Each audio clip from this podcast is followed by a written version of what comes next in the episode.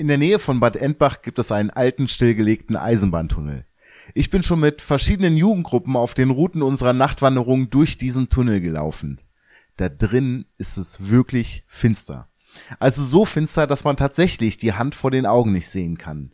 Und es ist immer wieder ein ganz besonderer Augenblick, mitten in diesem Tunnel, mitten in der Finsternis, eine Kerze anzuzünden.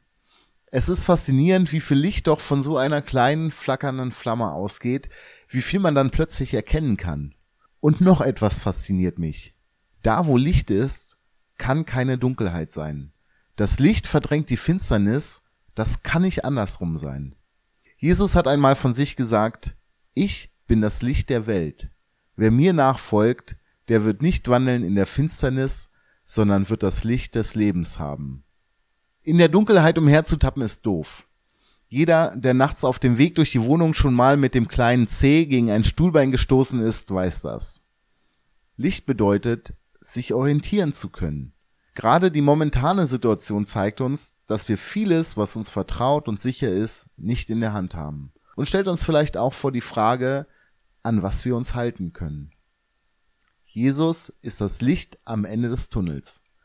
Da, wo das Licht ist, ist der Ausweg. Dem Licht zu folgen heißt, den Ausweg zu finden, auch aus den Dunkelbereichen des Lebens.